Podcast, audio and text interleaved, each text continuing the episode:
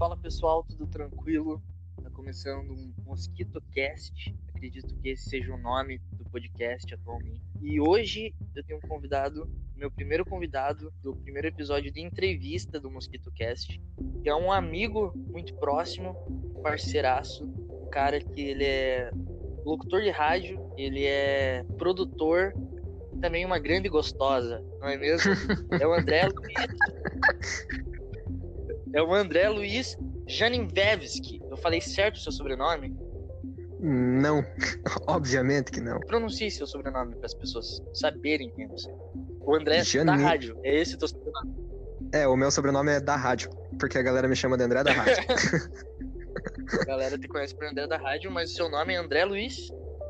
André Luiz Janizewski.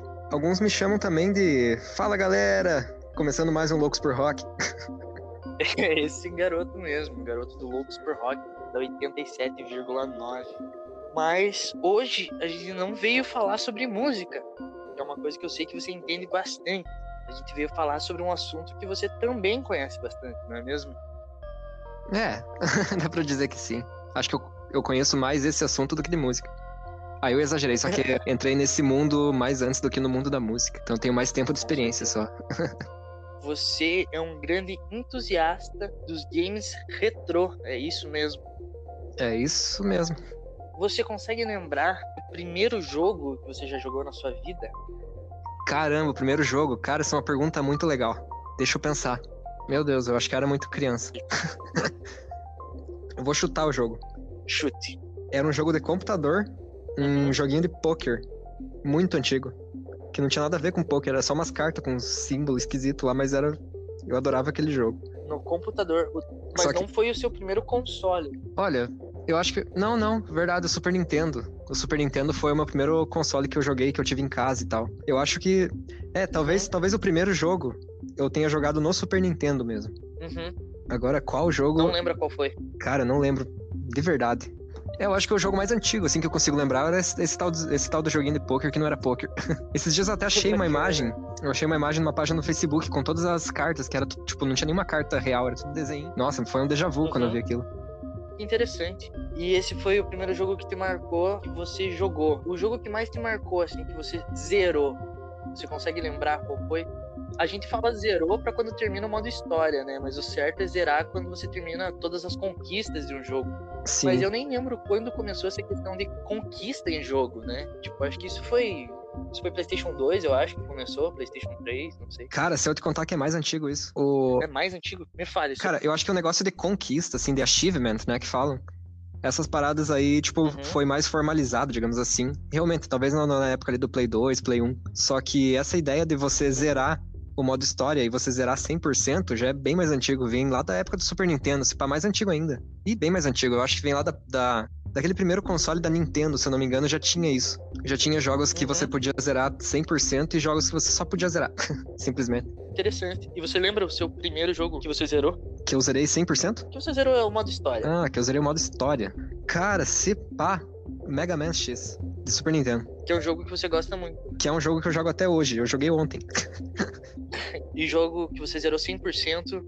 Que eu, que eu lembro que foi muito marcante quando eu zerei 100% dele foi o Donkey Kong 3 do Super Nintendo. Porque ele tem muita coisa. Jogaço. É, ele é um jogaço. Ele tem muita coisa que, tipo, muita gente que joga não sabe que tem que fazer pra zerar. Cara, pra quem jogou vai lembrar disso, mas, tipo, quando você simplesmente passa todas as fases e chega no último chefe e vence o último chefe, aparece os créditos do jogo, aparece como se tivesse terminado o jogo, né? Só que existe um mundo secreto no jogo que você existe um mundo secreto, que daí você tem que fazer uma, um esqueminha lá pra ele crescer, lá pra ele surgir e tal. Aí você tem que passar todas as fases desse mundo secreto, tem que matar o chefe desse mundo secreto, você tem que ter uma- umas moedas lá, umas moedas de bônus pra poder passar essas fases.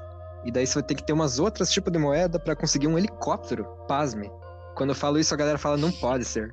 Mas sim, existe um Deixa helicóptero no jogo, velho. E ninguém sabe disso. Quer dizer, pouca gente sabe disso. Aí com o helicóptero você consegue umas outras paradinhas lá. Essas paradinhas te levam a zerar 100%. Interessante. Eu acho que eu tinha uns Tem, 11, 10 anos quando fiz isso. em algum momento de, das nossas conversas, né? Com certeza em off, porque aqui é a nossa primeira. Uhum. Você me disse que existem pessoas que procuram até hoje segredo nos games. Né? Existem pessoas que ficam ali fuçando e tal. E até hoje é encontrado em jogos muito antigos coisas novas. Sim, em jogos muito antigos são encontradas muitas coisas novas. Tem. É um exemplo, acho que eu- um exemplo que mais eu lembro bem é o do daquele jogo do Donkey Kong Jr., que foi a primeira aparição, se eu não me engano, uma das primeiras aparições do Super Mario no videogame, que Uhum. é, é aquele joguinho clássico, Donkey Kong tá lá em cima, tem uma princesinha e você é o Super Mario, você tem que subir lá e, e desviar dos barrilzinhos, né, que o que Donkey Kong joga e tal. Uhum. Você tem que ir subindo. E se eu não me engano, demorou, não lembro se é 25 ou 30 anos, pra descobrir que se você conseguir uma, um certo, uma certa quantidade de pontos e morrer, quando você for iniciar, ou eu não lembro agora se você tem que morrer ou se tem que passar tudo, mas quando você termina, aparecem as iniciais do desenvolvedor do jogo num- numa parte da tela. Isso demorou uns 25 anos, mais ou menos, 30 anos, não lembro agora exatamente. Mas foi muito tempo depois do lançamento. O cara que desenvolveu isso e que guardou as iniciais devia estar se coçando esses 25 anos, se é que ele tá vivo ainda, pra que alguém pudesse achar, pra ele falar sim, tinha sim, eu que fiz. Verdade, o cara tava. O cara tava botando um ovo que ninguém achava o negócio que ele fez lá. Eu acho que no máximo ele pensou, hum, eu Mas podia ter deixado. Podia ter deixado uma dica aí, sei lá, alguma coisa, porque tá muito difícil. Deixado naquelas revistinhas, né? As famosas Sim. revistinhas que a gente tinha pra poder zerar. Nossa, não era o- tinha internet pra gente. Eram os, os sites de games que a gente tem hoje, né? Cara, eu lembro que um jogo que eu tive que usar muita revistinha era. Desculpem meu inglês horrível, mas é Dino Crisis. Não sei se você Ah, lembra. Ele era tipo um ligado. Resident Evil. Uhum. Ele era um Resident Evil de dinossauro, mais ou menos. e eu não. Cara, eu não conseguia abrir uma certa porta lá. E só porque eu tinha uma revistinha que eu consegui fazer isso daí. Cara, isso é muito legal. Hoje em dia é muito fácil você zerar um jogo, né? Sim, procura no YouTube. Você procura no YouTube e você consegue. Você lembra qual foi o jogo mais difícil de se zerar? O mais difícil de zerar. Cara, se. Não, eu acho que talvez. Não, talvez não. Eu ia falar Far Cry 3. Só que ele já é um jogo bem recente. E eu acho que esses jogos mais É. recentes, eles são um pouco mais difíceis mesmo. Você acha que eles são mais difíceis? Cara, eles são mais complexos, mas os jogos Pra- retrô, eles são muito mais desafiadores, assim, num sentido mais, mais técnico mesmo. Você tem que ter muito mais habilidade, digamos assim, pra, pra zerar um jogo retrô. E hoje em dia você é o, o jogo mesmo, tipo, todo. Tudo que envolve o jogo de hoje, contemporâneo, digamos assim, ele, ele é mais complexo pra você zerar. Tem muito mais coisa pra você fazer e tal. E questão de jogo retrô, Em questão de jogo retrô, você tinha que ter muito mais habilidade mesmo. Você, tem que, você tinha que ter muito mais técnica. E eram, e eram técnicas simples, Mas eram coisas de- simples que você tinha que fazer no jogo retrô. E você tinha que ser bom naquilo. tipo, o jogo retrô era, tipo, uma maneira só de zerar. Enquanto nos jogos de hoje existem várias maneiras que você consegue zerar um jogo. é uma grande diferença entre os jogos de antes e os jogos de agora, né? Sim, é, um- é uma das diferenças, assim, que eu, que eu acho. Quais outras diferenças você consegue apontar? Caramba, tem bastante. Bom, qualidade gráfica, né, obviamente. Inclusive a qualidade gráfica, por, por, tipo, hoje em dia, assim, os jogos estarem extremamente mais realísticos do que antigamente. Eu acho que muda muito a maneira como você enxerga o jogo. Tanto na, na estética quanto na hora de- da jogabilidade mesmo. Porque, por exemplo, Uhum. um jogo de tiro em primeira pessoa. É muito mais difícil você enxergar um inimigo num jogo de hoje do que num jogo de antigamente. O jogo de antigamente já tinha poucas cores, aí você via uma corzinha diferente, ah, pronto, é o inimigo. Os jogos de antigamente eles eram muito mais simples. Eles tinham uma simplicidade muito maior do que os jogos de hoje. Você prefere jogos de antigamente ou você, prefere os jogos de hoje em dia? Cara, eu não tenho uma preferência, assim, tipo, de eu prefiro tal coisa. Só que eu realmente eu acabo jogando mais jogos retrô, porque é uma coisa que mais, sei lá, eu gosto mais.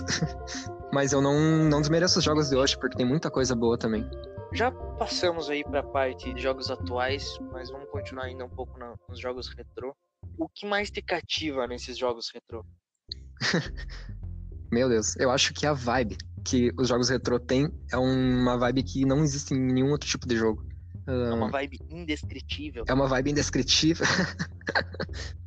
tipo, o fato de ser todo feito por pixels já é uma arte diferente. É um tipo de arte diferente, né? Uhum. Então, tipo, eu acho que a energia, digamos assim, que o jogo retrô passa para pro jogador é uma energia única que não tem nos jogos de hoje. Eu acho que se hoje alguém fizer jogos estilo retrô, talvez tenham aquela energia de antes que tinha naqueles jogos. Eu vejo que muitos jogos independentes, assim, como foi um que ganhou até melhor jogo do ano. Não lembro de que ano foi, mas o Journey foi um puta jogo e ele tinha uma, uma estética completamente diferente. Mas essa vibe que, tinha nos, que tem nos jogos retrô, ele tinha um pouco, um pouco disso, sabe? Uhum. Eu lembro muito bem de ser um jogo, como você disse, que a jogabilidade ali, você precisa ser muito bom em uma coisa, né? Uhum. E era mais ou menos assim no Journey, que foi rolou também com o Limbo. Não sei, se, não sei se você lembra daquele jogo Limbo, que fez sucesso por um tempão. Cara, você me pergunta se eu lembro, e para mim ainda é um jogo contemporâneo, porque eu lembro que ele saiu e eu falei, nossa, deve ser um jogo muito bom, e tô até hoje sem jogar ele. eu tenho que jogar esse jogo. É mesmo? Uhum. Ele foi do quê? De 2011? Nada. É, eu acho que foi por aí. E o, o Limbo, eu, é eu joguei o Limbo ainda, mas eu acredito que esse jogo ele tenha, tipo, características similares a jogos retrô. A começar por ser um jogo de plataforma, assim, tipo. O jogo de plataforma tem muito dessa, essa característica, assim, de. A gente já remete a jogos de. Jogos retrô, né? Jogos de antigamente e tal. Sim, eu acho que os jogos mais marcantes da, da época retrô são os de plataforma. Eu também não consigo lembrar muitos formatos, assim, dos jogos antigos. Você pode falar mais sobre isso. Eu lembro de Doom. Doom? Doom? Não, que não era de plataforma. Aham. Uhum. Eu ia citar Wolfenstein 3D que foi tipo um Doom pra Super Nintendo. Era muito parecido. Recente, não só, que em vez, só que em vez de você matar monstros, você matava nazistas. Tá certo, né? Um jogo super moderno, super atual. É bem Quem mais. diria que seria um jogo atual? Pois é. Quem aí tá querendo matar nazista na vida real, joga isso, dá uma treinadinha e sai na rua. que hoje em dia você consegue encontrar vários. É. Pois é. Mas tirando a parte bad aí, não, não precisava cair exatamente no assunto. Tem mais alguma curiosidade, assim, desses jogos antigamente que você pode trazer pra gente aqui no podcast? Tem as lendas dos games, né? Que até uma vez eu comentei com você que os, os jogos retrô também escondiam muitas lendas. Quando, quando existia muito, muita época do fliperama ali, teve muito, muito cara de dono de, dessas, dessas locadoras e coisas, coisas assim fliperama que ganhava grana espalhando lenda.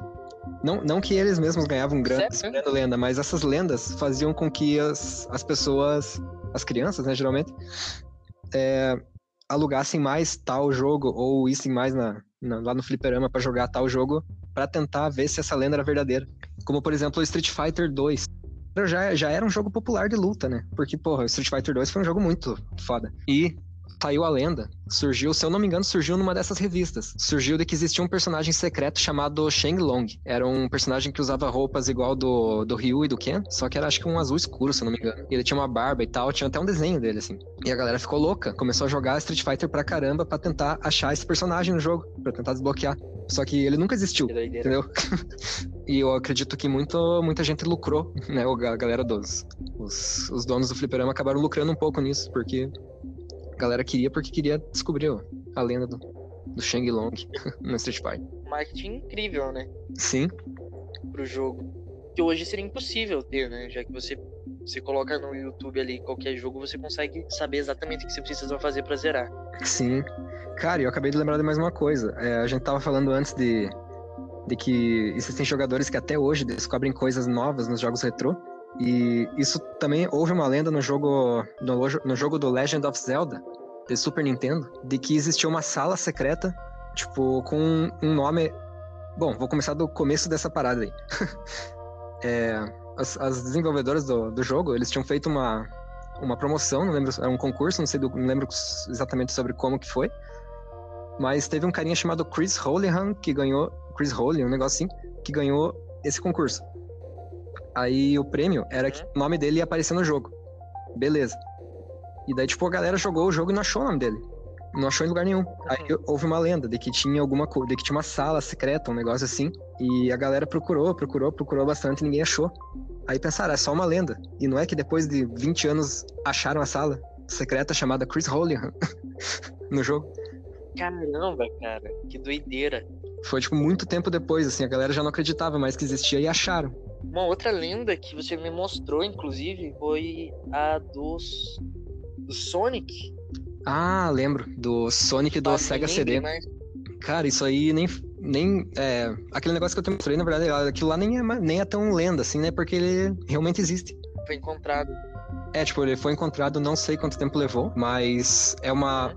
Bom, é aquela tela, né? Tipo, quando você coloca lá o, o, comando certo, que já é secreto, ele aparece aquela tela com aquele Sonic todo deformado. e com umas, com umas letras em, em japonês, eu acho. Eu não lembro de onde que é a SEGA, mas. Não sei se é japonês, é chinês, não lembro agora. Eu acho que é japonês. Que daí tá escrito lá: é diversão ilimitada com a empresa da SEGA. E embaixo tá escrito Majin, que Majin, em algumas línguas, se você traduzir, ele dá o nome como demônio. E muita gente se assustou com isso, porque era uma tela, tipo, com um Sonic todo assustador, deformado e com Majin embaixo. Parece que esse Majin é um, foi um apelido do desenvolvedor do jogo. E até hoje, tipo, eu, eu assim me pergunto, porra, o que que o cara tava na cabeça de colocar um negócio daquele, daquele no jogo, velho? O que ele ia ganhar com isso, né? Pois é, velho. É muito estranho. E esse jogo Sonic CD aí foi um bom jogo? Foi um jogo Cara, eu nem joguei. razoavelmente legal? Mas eu acho que. Eu, eu acho que é a versão do Sonic o pra Sonic. SEGA. Pra SEGA CD, né? Você nunca foi muito do Sonic, né, cara? Cara, pior que eu, Mas- eu nunca joguei nenhum jogo do Sonic assim de pegar e jogar pra caramba. É um erro meu, eu tenho certeza que se eu jogar eu vou gostar pra caramba, porque é um clássico. É, é um grande clássico. O, o Mario já entrou mais na sua vida do que o Sonic. Sim, porque por causa do meu Super Nintendo. é o Super Mario World também é um dos jogos que, eu- que me marcou quando eu zerei ele inteiro, assim. Porque ele tem, se eu não me engano, 96 fases secretas. Só secretas é 90 e... Só de fases secretas. É 96, se eu não me engano. Cara, eu devo estar errando Caramba, tudo cara. número, mas. mas é que eu não, não lembro exatamente mesmo. Mas eu sei que é muito, muito, muito. E é engraçado desse jogo porque você consegue zerar ele, tipo, modo história, em 12 fases. Eu queria te perguntar mais uma coisa. Você trabalha com música, né? Você é radialista, Uhum. trabalha com pessoas em geral, trabalha com arte. O quanto os jogos influenciaram? Na música, é a começar pelas trilhas sonoras dos games. As trilhas sonoras dos games foram as primeiras músicas que eu ouvi na minha vida, eu acho. Tipo, não que sejam as primeiras que eu ouvi na minha vida, mas, tipo, as primeiras, assim, que eu comecei a ouvir de verdade, entendeu? De você ouvir, apreciar e gostar e, e decorar a música na tua cabeça. As músicas dos games, sem sombra de dúvida, em mim, foram as primeiras músicas que eu tive na minha vida. Que eu gostei de verdade. Você tem uma que Uma que seja especial? foi marcante? Exato. Cara, eu devo, eu tenho várias, mas eu posso citar uma facilmente que se chama Sticker Brush Symphony. É uma música do Donkey Kong 2 e é uma música, ela tem um, cara, ela, ela tem uma harmonia muito bonita. E eu não posso deixar de citar a trilha já- sonora do Demon's Crest. É um jogo, é um jogo tipo de, de gárgulas, demônios, essas coisas assim. Era um jogo bem obscuro, digamos assim. E a trilha sonora é fantástica. Se eu soubesse quem compôs a trilha sonora desse game, eu dava um aperto de mão bem dado, velho. Não agora, né? Não agora, porque agora não, Não dá. agora. Eu dava uma cotoveladinha no cotovelo dele. A gente escutou uma esses dias. Eu não, lembro, não sei se você lembra, mas a gente escutou um, um pouco da trilha sonora do Minecraft. Do Minecraft. A trilha sonora do Minecraft também é muito boa. Cara, é muito boa. Eu tenho ela salva no meu Spotify. Se você procurar no Spotify, você consegue encontrar. E ela é excelente, cara. Ela tem músicas maravilhosas. Sim, mas é verdade, tem muita coisa boa ali. Se você, se você garimpar muito bem ali nos jogos, e nem precisa garimpar tanto assim, você vai encontrar músicas maravilhosas nessas paradas, assim, trilhas sonoras dos jogos. É incrível o que você pode arranjar. Cara, são tipo. E o mais engraçado dessas músicas é que elas não têm um estilo próprio. Elas foram feitas pra Não. games. Mas elas foram muito bem feitas. E todas Sim, essas músicas dos certeza. games, elas foram feitas por compositores de verdade. É incrível. Claro. Deve ser muito massa ser um compositor de trilha sonora de game, porque, tipo, em uma cena de ação do game, você tem que fazer uma, uma música assim que seja mais de ação. Numa cena de, de, sei lá, numa cena que você vai, sei lá, matar um chefe lá, tem que ser uma música de chefe, tá ligado? Sim. Você tem que fazer- As clássicas músicas de chefe, né? Sim, é uma música, tipo, meio assustadora e tal. Na primeira fase, você tem que Fazer uma música, tipo, que seja. que te anime ali no começo do jogo. Cara, tipo, você tem que fazer, tipo, muita coisa diferente no jogo. Deve ser muito louco se ser um compositor de trilha sonora. Cara, eu sei muito pouco sobre as trilhas sonoras, mas uma coisa que eu lembro muito bem e, e me deixou muito animado falando sobre são as músicas de fase de água, mano. As músicas de fase de água, elas são muito gostosas de se ouvir. Demais, demais. Eu lembro do, do Mario, do, que é excelente, não vou lembrar nome nem nada, mas é muito boa. Do Donkey Kong tem uma também que é muito boa. Cara, das, Cara, das, todas assim do Donkey lembrar. Kong, dos três Donkey Kong, as músicas do, de, de água é boa. Sim, as músicas de fase de água nos games são excelentes. E eu acho que tem um bom motivo, né?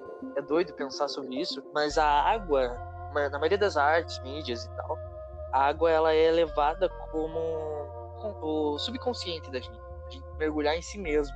Por isso que as fases da água geralmente são bem difíceis, porque a fase mais difícil que a gente tem na vida, eu acho, é quando a gente tenta se encontrar, né? Nossa, é verdade. Então, esse relativo nos games, assim, é bem interessante. E ela é sempre profunda, ela é sempre um pouco até melancólica, essas músicas. Assim. Sim. Essas músicas de fase d'água são super interessantes. Caramba, isso, isso foi muito interessante, foi muito legal. Eu nunca tinha parado pra pensar sobre isso. É, se você pensar, se você pegar assim, várias, várias mídias, vários tipos de arte e tal, para representar o subconsciente é usado água. Até um filme que a gente assistiu há pouco tempo, que era o Corra, Uhum. quando ele vai para aquele subconsciente dele lá, que eu não lembro o nome, vazio, vácuo, não lembro. Pode ver que ele, meio que ele tá mergulhando umas trevas negras, como se fosse água e tal. Sim. E não só e não só água, e não só água representando isso, é, é a submersão nessa água, né? Sim, exatamente. Que é a parte mais difícil, né, cara, Uhum. da vida do ser humano. É se encontrar, é se entender, é mergulhar em si mesmo. De fato. Aproveitando esse engate aqui que a gente teve, eu te perguntei dos games, dos seus trabalhos atuais. Uhum. Mas o que você aprendeu nos games que você leva pra vida? Nossa, isso é uma pergunta muito profunda, muito difícil também, mas eu vou tentar responder. Sente da forma mais pura que o teu coração mandar. É, eu acho que o, o videogame ele sempre foi também uma, uma pequena cópia do mundo real, né? Porque você tem as fases, você tem os, os chefões, que é um- são fases um pouco mais difíceis, você tem obstáculos para você passar. Tanto que nos jogos atuais, assim, eles são tão realistas que eles realmente simulam muito bem situações reais. E, e tipo, você, sei lá, você tem objetivos para cumprir, além, Bom, isso, isso é o mais básico, assim, né, dos, dos games, né? Mas uma coisa, assim, que os games retrô me ensinaram é de que, por exemplo, o jogo do Contra, aquele jogo que eu tenho em cartucho, ele é extremamente difícil. E, tipo, aquele jogo, ele te dá é, tantas vidas e ele não te dá mais vidas que aquilo você tem que passar o jogo inteiro com aquelas vidas. Se você perder todas as vidas, você tem que começar o jogo do zero. E isso meio que meio que ensinou que tipo assim como o jogo não tá não te dá mais chances, talvez a vida também não, entendeu? Então você tem que fazer aquilo com aquilo que você Claro. tem. Você tem, que, você tem que passar, o, o- você tem que zerar o jogo com as vidas que você tem. Muito legal, cara. E, e outra coisa que eu também eu escrevi uma vez uma prova, uma vez, de que o- a Uhum. pergunta na prova que o professor tinha feito era se a vida é um jogo, o que que ela joga? E eu associei, eu, com o que que ela se parece e tal. E eu associei a vida como um jogo de videogame, que eu, eu escrevi que não importa se você passa, se você zera o jogo, se você morre no meio do caminho do jogo, se você joga cinco vezes, você vai acabar desligando o videogame no fim. Muito legal. Eu acho que não tem maneira melhor de a gente acabar o episódio de hoje sem ser assim. então, cara, agradeço demais pelo papo, pela conversa, por você ter aceitado o convite de participar aí do meu primeiro episódio. E eu que agradeço Né, pelo convite. Primeiro... É isso, o primeiro episódio já tá, já tá aí pra quem quiser ouvir. É só uma explicaçãozinha do que a gente vai oferecer com o podcast. E hoje foi muito legal, foi muito bacana. Eu fico muito feliz de a gente ter batido esse papo sobre games, games retrô. E espero que você volte aí para uma próxima conversa sobre algum outro assunto. Com Vamos certeza. que vamos. Muito obrigado, cara. Cara, eu que agradeço aí pelo, pelo podcast aí e parabenizo também pela atitude. Muito legal. Eu, Valeu. eu mesmo tava afim de ouvir um podcast assim, entendeu? Legal. É, é complicado. Mas então é isso, pessoal. Até a próxima. Como eu expliquei no primeiro episódio, se é que eu expliquei, eu não sei. Vai ser mensal. Mensal. E é isso. Até a próxima. Espero que vocês tenham gostado da entrevista. Até mais, André. Até mais, valeu.